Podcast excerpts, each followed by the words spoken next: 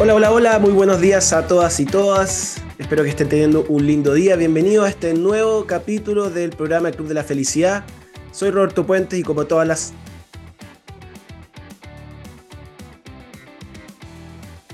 móvil que ayuda a mejorar el bienestar de los colaboradores eh, y la felicidad de los colaboradores de las organizaciones. Tenemos este espacio todos los viernes a las once y media, donde estaremos hablando diversos temas sobre felicidad, bienestar, salud mental, tanto en el entorno laboral como personal, desde una perspectiva más íntima y más cercana con nuestros invitados.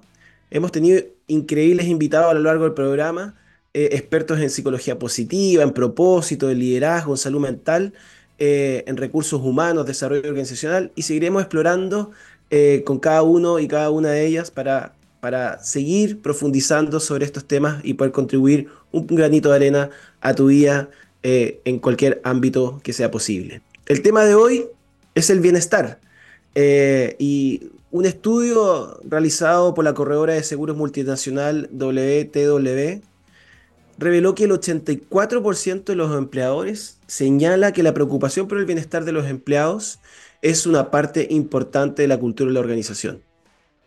La máxima prioridad para las empresas los próximos tres años es el bienestar emocional, que abarca un 92% de las respuestas.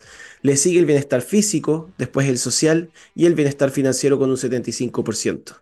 Hoy día hablaremos con un gran invitado que nos podrá eh, invitar a explorar las diversas dimensiones del bienestar, tanto en jóvenes, eh, como en adultos desde su larga trayectoria en psiquiatría, psicología positiva y bienestar. Pero antes de presentarlo, los quiero dejar invitados a escuchar la siguiente canción de YouTube Instant Karma a través de TXS Plus y ya volvemos. Bueno, ya regresamos de escuchar esta gran canción de YouTube y em, los quiero presentar al gran invitado que tenemos el día de hoy. Él es Daniel Martínez, es médico psiquiatra de la Universidad de Chile, es director del Instituto del Bienestar, presidente de la Fundación Somos Polen y miembro del directorio 3xI. Es director del Diplomado de Psicología Positiva y Bienestar de la Universidad Adolfo Ibáñez. Es docente del Magíster de Psicología Positiva aplicada de la Universidad Adolfo Ibáñez también. Y eh, además fue director de la Sociedad Chilena de Neurología, Psiquiatría y Neurocirugía es docente de actividades formativas en las universidades y sociedades científicas en España, México, Canadá, Argentina, Perú, Brasil, Bolivia, Guatemala y Colombia. Es coautor y editor del libro Hasta cuándo hablamos de drogas, estrategia para el abordaje del uso del alcohol y otras drogas en jóvenes universitarios. Es editor y coautor del libro Felicidad, Evidencias y Experiencias para cambiar nuestro mundo de la editorial LOM Sociedad de Neurología, Psiquiatría y Neurocirugía. Además, gran cercano y uno de los mentores que eh, yo he tenido en, el mundo del bienestar, eh, desde que nos conocimos, eh, Daniel generosamente siempre ha apoyado todas las iniciativas en las, en las, que hemos estado impulsando. Así que muy feliz de tenerte aquí con nosotros, Daniel. Bienvenido al programa, ¿cómo estás? Hola Roberto, muy bien. Primero que nada, felicitaciones por, por, por las diversas actividades que hace y en particular este programa y un saludo a todos y todas que nos están escuchando. Buenísimo. Bueno, Daniel, para empezar, eh, me gustaría que nos contara un poquito de tu historia. Eh, yo sé, cierto, que eh, te dedicaste muchos años de tu vida a, ayudar a cómo mitigar el problema que los, jóvenes, cierto, principalmente y adultos también, tienen con respecto a las drogas y el uso del alcohol. Eh, y después diste un giro, ¿cierto?, hacia el bienestar y hoy día también estás en el arte, em, que, quienes conocemos un poquito más de cerca la historia hace todo el sentido, pero quizás alguien que nos está escuchando dice, pero ¿cómo estos cambios tan radicales, ¿cierto?, de un médico psiquiatra que se dedicaba más bien, ¿cierto?, a, la prevención de las drogas y termina, ¿cierto?, hablando de bienestar y arte. Eh, ¿Cómo nos podrías resumir quizás esa historia de tu vida, eh, quizás desde la escuela de medicina en adelante, como lo quieras, como lo quieras plantear? A ver, lo primero, eh, qué bueno y qué suerte que hasta ahora he tenido una larga vida, ¿ah? que me ha permitido ir haciendo estaciones y cambios. ¿ah? Lo primero es que como adolescente siempre me gustó eh, pensar que las personas eh, podíamos cambiar y cambiar el mundo. Y de esa perspectiva, una, una buena formación que me podía ayudar a entender esos procesos internos y externos era la salud mental y especialmente la formación de psiquiatra, luego de ser médico. Entonces empecé a trabajar eh, eh, la psiquiatría, sobre todo en un primer momento con un enfoque de tipo comunitario, ya que en ese momento habían grandes problemas sociales y también lo comunitario había una carencia significativa de, de, ayudar en ese, en ese ámbito, en ese sector del desarrollo. Y en lo comunitario uno de los grandes problemas eran los problemas de adicciones, problemas de abuso de alcohol y otras drogas. Entonces me fui especializando en esos temas, que también me llamaban la atención por todo lo que era la estimulación sensorial, pero en la vida de las personas hablaba justamente de dolores, de problemas, y me fui especializando eh, profundamente en ese tema, y así estuve más o menos unos 15 eh, años dedicado exclusivamente a esa temática tanto en la Universidad Católica, en los programas preventivos, en el SENDA, en el, eh, en el Estado, haciendo programas de tratamiento, en las unidades de patología dual y dependencias complejas, buscando cómo ayudar a las personas con mayor gravedad. Y específicamente hago una transición cuando estoy en la Universidad Católica, donde estamos estudiando qué es eh, lo que puede ayudar a que las personas que tienen relaciones riesgosas eh, puedan pasar a, construir relaciones saludables o positivas. Y cuando estamos hablando de eso, eh, viendo qué es lo que determina una relación saludable y positiva para prevenir las relaciones riesgosas, se nos aparece el PERMA. ¿ah? En ese momento venía recién apareciendo este modelo de florecimiento humano de Martin Seligman, donde uno de los grandes determinantes de florecimiento humano y del bienestar es la capacidad de aprender a construir relaciones saludables. Entonces me impactó muchísimo ese tema también hizo sintonía, obviamente, con, lo que uno ve en salud mental, que a veces se queda corto desde la mirada de lo patológico, con la necesidad de ver los recursos, las capacidades de las personas. Y me fui poco a poco metiendo ahí a comienzo de la Universidad Católica y luego dimos continuidad en la Universidad Adolfo Ibáñez y ahí llevamos también alrededor de unos 15 años trabajando programas de bienestar. Y eh, la última etapa podríamos decir que se agrega el arte y la cultura un aspecto que nos permite conectarnos profundamente con nuestras emociones, con, aquellas cosas que a veces son difíciles de verbalizar y a partir del arte las podemos expresar de una forma interesante, como también los proyectos sociales. Y ahí estamos junto con 3 por I tratando de aportar al país en contestar preguntas frente a las necesidades que hoy tenemos como sociedad. Así que ha sido un, un camino muy, muy interesante y donde he podido ir integrando, más que ir pasando una etapa a una etapa a otra, ir integrando estos elementos que, tienen como esencia, obviamente, eh, lo humano. ¿ah? Eh, eh, mm. Las relaciones riesgosas, la mm. búsqueda de bienestar, el arte y la creatividad y el encuentro social, obviamente a la base tienen lo humano. Daniel, y si podemos profundizar en la primera etapa de transición que tuviste desde las drogas, ¿cierto?, al bienestar, eh, que no se malentienda transición de la droga al mm. bienestar, sino más bien trabajando para prevenir eh, el consumo de drogas y el bienestar. Y tú dijiste que eh, lo que descubriste también, desde tu mirada, ¿cierto?, que, que alguna, el abordaje desde la salud mental, desde lo patológico, queda corto, dijiste. Mm, mm. Em, ¿Cómo, podemos conectar un poquito más en profundidad eh, esos dos mundos? Eh, ¿qué, sentiste tú que hacía falta en la prevención de las drogas y qué eh, fue efectivamente lo que, lo que tuviste que generaba valor? ¿Y, cuál fue la experiencia con, los pacientes con los cuales trabajaste o, quizás en, un entorno más comunitario? Mira, lo interesante es que todas las temáticas de bienestar, todos los determinantes del bienestar y florecimiento humano, son muy importantes desde un punto de vista preventivo, pero también desde un punto de vista del tratamiento y la rehabilitación. Eh, sin lugar a dudas que alguien que tiene eh, mayor desarrollo personal, que aprende a construir vínculos saludables, que tiene un propósito y sentido en la vida, va a ser menos probable que eh, no solamente que experimente, sino que se empiece a quedar en una relación adictiva. La verdad es que mucha gente puede experimentar, pero los que se quedan, los que empiezan justamente a desarrollar una dependencia son personas que, empiezan a eh, hacer sintonía con sus fragilidades. En muchos casos hay fenómenos de automedicación. La droga pasa a ser una automedicación frente a una carencia, frente a algo que no está trabajado. Pero también es importante los procesos de rehabilitación, porque los procesos de rehabilitación es mucho más que dejar de consumir. El proceso de rehabilitación tiene que ver con hacer un cambio profundo personal, tiene que ver con redescubrir un nuevo sentido de vida, tiene que ver con tener herramientas para manejar las presiones sociales, tiene que ver con empezar a rodearse de relaciones positivas, saludables, de cambiar justamente el grupo de pares.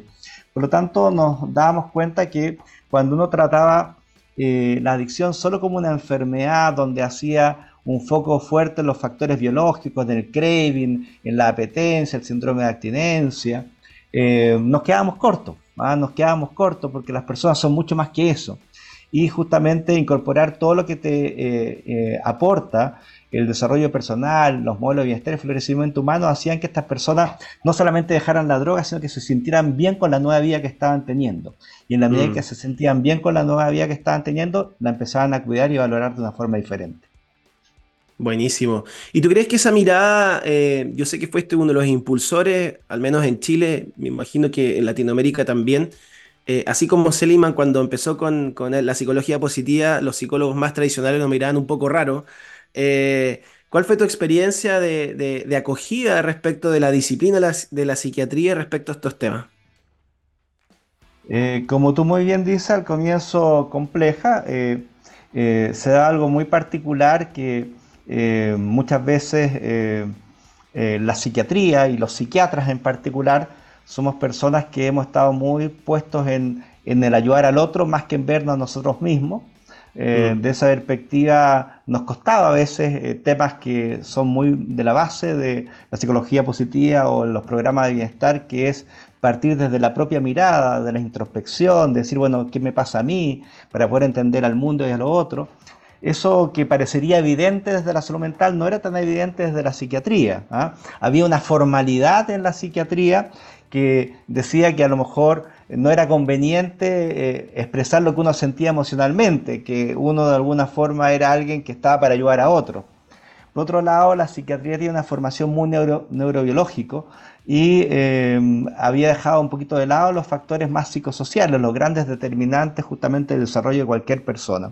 Entonces al comienzo costó, costó, pero eh, como también en su momento, cuando me tocó desarrollar el tema de las adicciones con una mirada diferente, con una mirada de, de, relaciones adictivas más que la enfermedad adictiva, eh, poco a poco eh, fue muchas colegas entendiendo que, que, acá también hay evidencia científica, que, que en el fondo más allá de esta evidencia que es resguardo y que es bueno que exista, había resultados había resultados que decían que las personas obviamente que incorporaban esta nueva mirada podían ayudar de una forma más integral a las personas que tenían problemas de adicciones.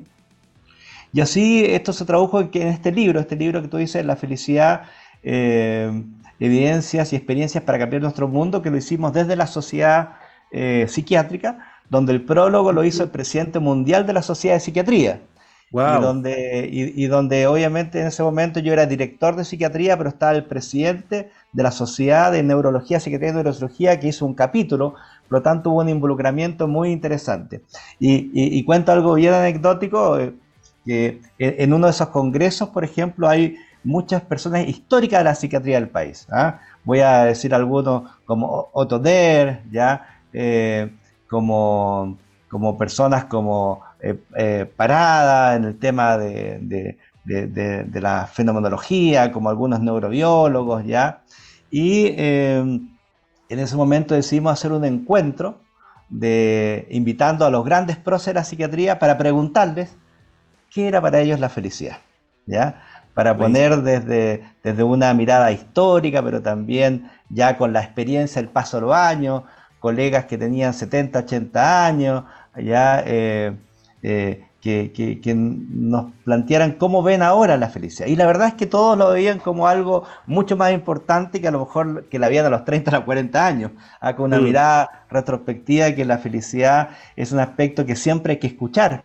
Hay que preguntarse cómo está la felicidad y hay que justamente eh, también darle un espacio porque una, eh, es una forma de representar emocionalmente una serie de aspectos fundamentales para el bienestar de las personas. Mm. Daniel, yo recuerdo cuando te conocí, eh, de hecho, el, vínculo nuestro empezó cuando eh, ustedes desde el Instituto del Bienestar desarrollaban el, encuentro de felicidad ahí en el Parque Araucano. Eh, y tuvieron la oportunidad de traer tanto al ministro de Felicidad de Bután, ¿cierto? Que quienes no saben, Bután es el primer país en el mundo, es una monarquía más bien, que, que mide su desarrollo a partir de la felicidad nacional bruta en vez del, Producto Interno Bruto. Eh, y después trajeron al, ministro del Trabajo. ¿cuál fue tu experiencia de, conocer eh, estas personas? Eh, me imagino que fue un encuentro inspirador y, a veces quizás vemos las cosas más lejanas de lo que podrían estar. ¿Cómo nos podrías relatar esa, experiencia de, haber estado involucrado con, con estas personas que están tan lejos pero a la vez tan cerca? La verdad es que Bután, desde, desde una historia, siempre le ha importado justamente eh, las personas, ¿ah? de una forma particular, ¿ah? más que los procesos productivos, digamos. ¿ah? Actualmente Bután es una monarquía parlamentaria, también ha ido justamente eh, avanzando en ese proceso. Em, eh, por, por, su rey, como tú dices, el rey se hizo una pregunta muy simple pero profunda, que es cuando le preguntan a las personas qué esperan de la vida, las personas me dicen ser feliz. Por lo tanto, no entiendo por qué medimos el desarrollo a partir de variables fundamentalmente económicas y ahí crea justamente la felicidad interna bruta, ¿ya? Eh, que es la forma de medir el desarrollo en Bután. Y eso eh, lo propone a las Naciones Unidas y se forma ahí una primera comisión para plantear nuevos modelos de desarrollo que coloquen en el centro eh, el tema del bienestar y la felicidad. Y ahí tuvimos la suerte de participar en ese grupo que termina con un documento que es una propuesta mundial para ver de qué forma eh, eh, la felicidad podía aportar con, con sus estudios, con su experiencia, para hacer una mirada de desarrollo más integral. Y en ese contexto iniciamos un vínculo con Bután.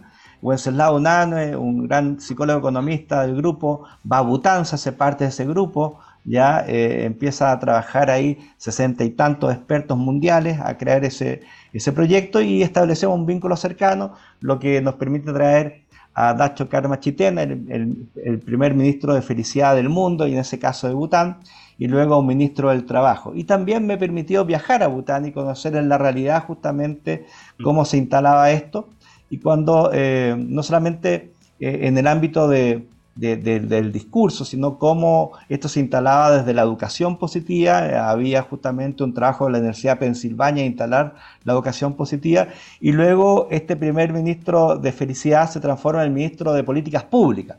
Por lo tanto, empiezan a integrar en las diferentes áreas de las políticas públicas, en educación, en salud, en, el ámbito de las leyes, eh, eh, elementos del bienestar y la felicidad con un aspecto constitutivo. Así que fue una muy linda experiencia. Eh, donde yo creo que muchas personas instituciones del mundo nos dimos cuenta que había otras formas de pensar el mundo y no se trata de, de pensar que en Chile tenemos que hacer lo mismo, pero sí considerar ya que la felicidad en sus diferentes expresiones, bienestar compartido, humanidad, salud mental, eh, eh, en todas las formas que uno tiene de expresar conceptualmente a lo mejor algo muy parecido, es algo que hay que integrar mucho más en nuestro modelo de desarrollo personal como también desarrollo, modelo de desarrollo político. Mm. Daniel, yo sé que tú participas de varios espacios de conversación, ¿cierto? con distintos líderes, tanto del ámbito público, organizacional, entre otros. Eh, bueno, por supuesto, estás en el directorio del 3xI, quien, quienes lo conocen también es una organización que, pone temas sobre la mesa y, busca generar conversaciones de pares improbables, como dicen. Eh, participé de una, de una de esas instancias, fue súper inspiradora y de hecho tengo un par de relaciones que, todavía tengo desde esa vez. Em, entonces, desde ese lugar, desde, desde, esas conversaciones y diversas miradas, ¿cómo ves el país? ¿Cómo, cómo ves a Chile? Eh, como tú bien dices, la idea no se trata de replicar lo que, lo que vimos en Bután, pero sí tomar algunas buenas prácticas. ¿Cuál es tu diagnóstico hoy día de cómo estamos? Eh, y si tú pudieras eh, ser el ministro de Políticas Públicas de nuestro país, ¿qué cosas te gustaría promover? A ver, es claro que, que, un país compuesto por, por tantas personas, instituciones, tiene diferentes desarrollos. ¿ah? A mí me cuesta justamente hablar de, una generalidad sabiendo que somos tan diversos y somos tantos. ¿ah? Mm. Eh, por lo tanto, uno podría decir que en ciertos ámbitos uno encuentra que hay grandes avances y en otros que estamos a lo mejor más retrasados. Lo primero que diría es que eh, uno no puede sustraer la realidad de Chile de la realidad latinoamericana y también mundial, que es una realidad compleja. ¿ah? No mm. estamos a lo mejor en los mejores momentos de crecimiento y prosperidad sino que en un momento de enfrentamiento de crisis. Y eso también se ha, vivido en Chile. ¿ah? Eh, ¿Qué cosas yo creo que son especiales y, me gustaría desde lo positivo, no, no, realzar lo negativo que también lo hay, pero desde lo positivo me gustaría que, que, algunas cosas que están ocurriendo a lo mejor eh, se siguieran desarrollando. Tú ya lo dijiste cuando dabas estos datos de estudios que pareciera que eh, el bienestar emocional es un tema que hoy nos preocupa. ¿Sí? Eh, les diría que hace unos 10 años no era tan preocupante, que hace muchos años, más de 20, tenemos malos indicadores de trastornos psiquiátricos, problemas de salud mental.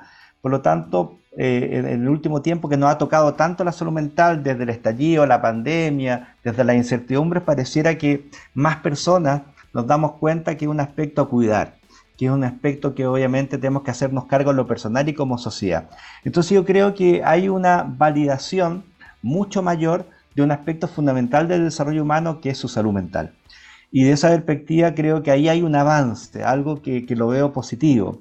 Eh, eh, eh, hay una preocupación de cómo nos sentimos, de las cosas que nos afectan emocionalmente, de que cuando uno está afectado emocionalmente uno no puede funcionar 100%, que hay políticas y hay formas de hacer las cosas que pueden ayudar a la salud mental y otras que las pueden complicar. Voy a decir una cosa que a mí me encantó y lo he dicho en diferentes foros que me ha tocado estar el último tiempo, que cuando eh, nuestro presidente actual, eh, Gabriel Boric, en una, llega hace poco, esto pasó hace como menos de un mes me parece, llega algo retrasado a, a una conferencia de prensa y él dice, bueno, voy a decir algo que mis asesores me dicen que no diga, ¿ya? Em, y es que llegué un poco tarde porque estaba en sesión psicológica. ¿sí? Hmm. Y quiero decir que eh, esto es importante porque la salud mental es importante. También luego dice algo con humor que también lo considero muy valioso cuando él dice, en todo caso, no se preocupen que estoy bien, que esto tiene que ver con, con, cuidarme, con preocuparme de mí. Entonces creo que gestos como eso, o sea, yo creo que una de las cosas que puede ir pasando es que eh, haya un cambio cultural mm. tan importante donde la validación de la salud mental sea un aspecto importante. Mm. Y de esa perspectiva creo que la salud mental y la validación de la educación socioemocional como los modelos de bienestar debiera ser algo que se pudiera instalar transversalmente. Hay algunos lugares que uno dice, sí, tiene que estar sí o sí, tiene que estar en la salud, tiene que la salud mental ser un componente importante de la salud integral, tiene que estar en educación tiene que estar obviamente en el trato humano entre los diferentes, obviamente, eh, instituciones y estamentos del Estado. Eh, cuando hay grandes políticas, uno debería preguntarse si esta gran política va a alterar o no la salud mental, ¿ya? Porque podemos crecer en términos económicos, pero podemos decrecer en términos de nuestra salud mental o de nuestro malestar emocional. Entonces creo que ese es un gran tema que yo apuesto que hay cambios culturales que pueden estar dando un espacio más importante como se lo merece a la salud mental y a los programas de bienestar. Mm.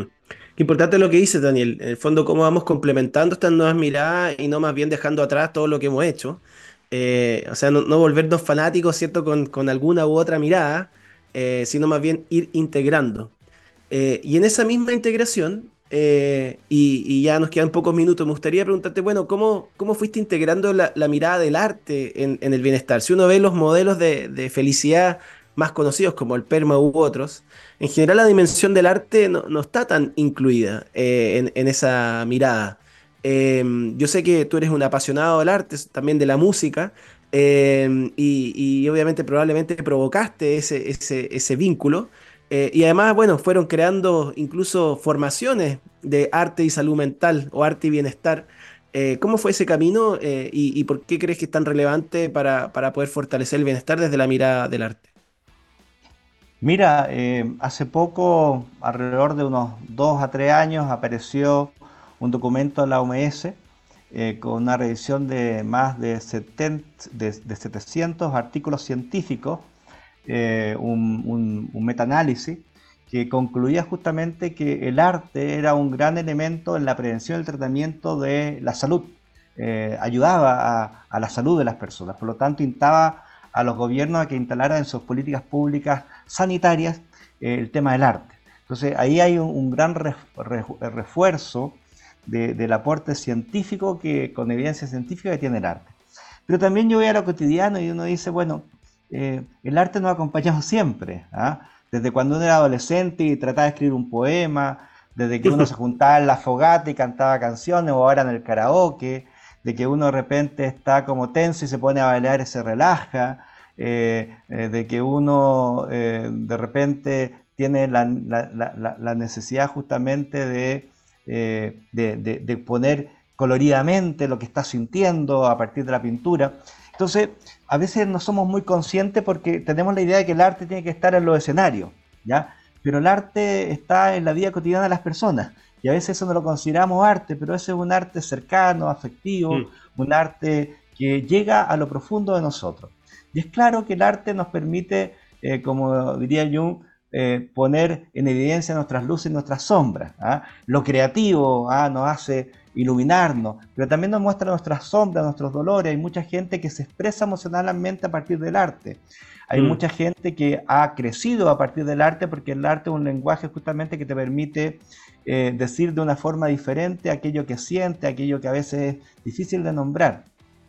Entonces, eh, hay, hay, hay evidencia en diferentes ámbitos. Hay arte que ayuda justamente a los procesos de deterioro como el Alzheimer que se vayan disminuyendo, como el recuerdo de, la, de, tu banda sonora. Hay arte como los colegios que tiene que ver con la prevención de drogas, porque el arte te estimula, te gratifica, para lo cual no tienes que buscar eh, drogas para eso. Por lo tanto, hay mucha evidencia em, de, ese arte cotidiano. Más allá de lo maravilloso del arte de los escenarios que nosotros admiramos, lo importante es instalar el arte en la vida cotidiana de las personas. Qué, bonita historia, Daniel, y, qué inspirador el recorrido. Eh, como Steve Jobs decía, eh, connect the dots, eh, conecta las experiencias del pasado que a veces parecen como cosas muy aisladas y finalmente es el recorrido perfecto que cada uno podría haber vivido. y antes de terminar, te quiero hacer una pregunta con la cual terminamos todos los capítulos de este programa. En una frase, si pudieras transmitirle a, Daniel, al Daniel Martínez de 18 años em, un consejo o una recomendación para que su vida sea aún más plena, ¿qué le dirías? Todo cambia. ¿Cómo? Todo, cambia. Todo cambia. Todo cambia. ¿ah? Todo cambia. ¿ah? Me imagino ese Daniel, 18 años, adolescente, eh, aproblemado, medio complicado. ¿ah? Em, y hoy eh, más viejo, obviamente, ya camino a los 60, me doy cuenta que, muchas cosas en mí y en el mundo han cambiado. Y, que, y, que, y que eso es bueno, porque eso genera esperanza, ¿ah? genera esperanza cuando hay momentos difíciles. Muchas gracias Daniel por conversar con nosotros, por eh, la inspiradora conversación, como siempre, por dedicar tu tiempo a este, eh, a este lindo y desafiante tema que todos tenemos ciertas eh, intenciones de que seguir profundizando, impulsando. Em, y bueno, también los dejamos a todos muy invitados por si quieren más información sobre estas temáticas u otras, pueden inscribirse a las distintas charlas que tenemos en www.clubdelafelicidad.com, te pueden inscribir a, los diversos eventos que tenemos, donde Daniel ha participado en algunos de ellos. Eh, y también los dejamos invitados a seguirnos en nuestras redes sociales, en Instagram, Club de la Felicidad-bajo, eh, y en LinkedIn, Club de la Felicidad. Ya llegó la hora de despedirnos. Los esperamos en el siguiente episodio de El Club de la Felicidad y seguiremos encontrándonos semana a semana para seguir profundizando sobre felicidad, bienestar, salud mental. Un abrazo grande a todos quienes nos escucharon de hoy, a ti Daniel, que tengas un lindo fin de semana y nos vemos en otra oportunidad.